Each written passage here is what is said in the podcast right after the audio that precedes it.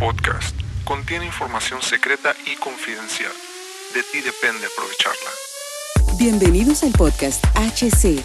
La unión tecnológica entre el mundo físico digital ha comenzado. Prepárate para tu dosis de actualidad y calidad de energía.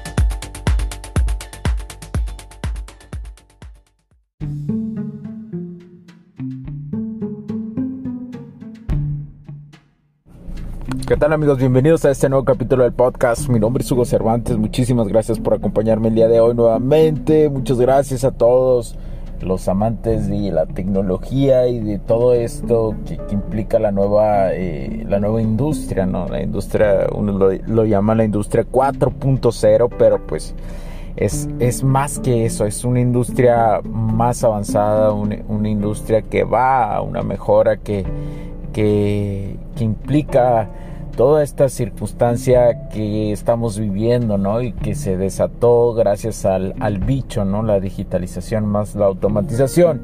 Y bueno, hoy te quiero hablar de un, de un tema que sea, es el mantenimiento inteligente, ¿verdad? Muchas cosas se hablan del mantenimiento desde decir que programándolo bien se puede reducir el riesgo y este es un pensamiento clásico, ¿no? Un pensamiento clásico que todos hemos escuchado, que poco a poco se irá reduciendo hasta cierto aspecto con los nuevos estándares tecnológicos. Hoy con la automatización plus digitalización podremos observar que el mantenimiento predictivo se volverá inteligente, así lo llamo yo, digamos que será el mantenimiento 2.0. Escucha bien cuáles son las ventajas del mantenimiento inteligente. Mejorar la eficiencia, ese es el punto 1. Un mantenimiento constante reduce el estrés en los activos de la empresa. Además, se acorta el tiempo de cada mantenimiento predictivo. Una emergencia responde a ella y lleva más tiempo que un mantenimiento preventivo, ¿verdad? Número 2. Mejorar la seguridad. Cualquier equipo eléctrico que se encuentre ya con bastante tiempo en operación siempre será un riesgo de operación. Evaluando continuamente es una forma de mitigar el riesgo. Así reducimos los peligros de seguridad que son inesperados. Ahora, los menores costos de un menor costo de actualización y mantenimiento, esa es otra ventaja. Los costos de corrección siempre serán altos, siempre serán más altos que los preventivos. Esto, esto siempre hay que tenerlo en cuenta. Por ejemplo, si una empresa opera bajo cierto presupuesto reducido, es mejor tomar medidas proactivas. Por consecuencia tendrá un ahorro de costos. Otra ventaja es aumentar la vida útil de los activos, o sea, los motores, los tableros, las bandas, etcétera, etcétera. Pongamos un ejemplo nuevamente, pero ahora con esta ventaja. Según la IES, un tablero de distribución.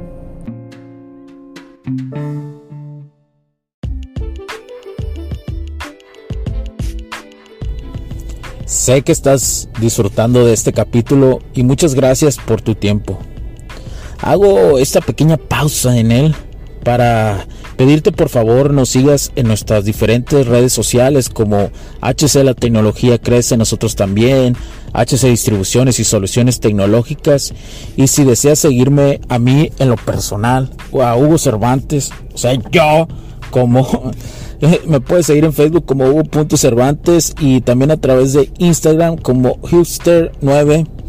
Además, de nuestras páginas oficiales que también tenemos a través de toda la web para todo el mundo, hcdistribuciones.com, hugocervantesb.com. Así que sigue disfrutando de este capítulo. Chao, chao.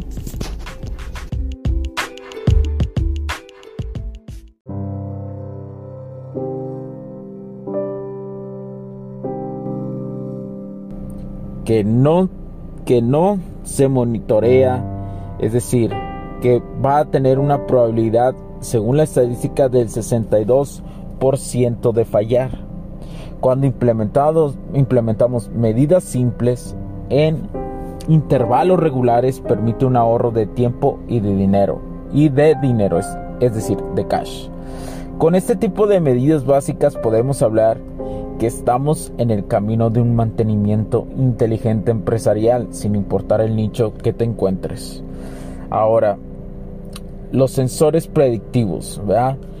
Eh, me eh, quiero abordar por último lo que son sensores predictivos a lo que va. Es decir, los mantenimientos inteligentes van a estar, todos los activos se encontrarán sensoriados, van a, van a poder ponerse sensores en cada uno de ellos, en cada activo, que esa es la automatización más la digitalización y poder monitorearlos en tiempo real.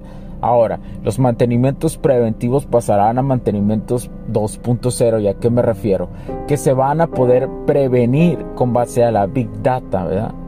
Ahora, si tú vas y si tú tienes estas ventajas o estos beneficios o estas ventajas eh, de un mantenimiento inteligente, es decir, que tú ya estás implementando esto, esto, este, este tipo de puntos que yo te dije, ya vas hacia, hacia eso. Lo único que habría que implementar ahora es la digitalización, ¿verdad?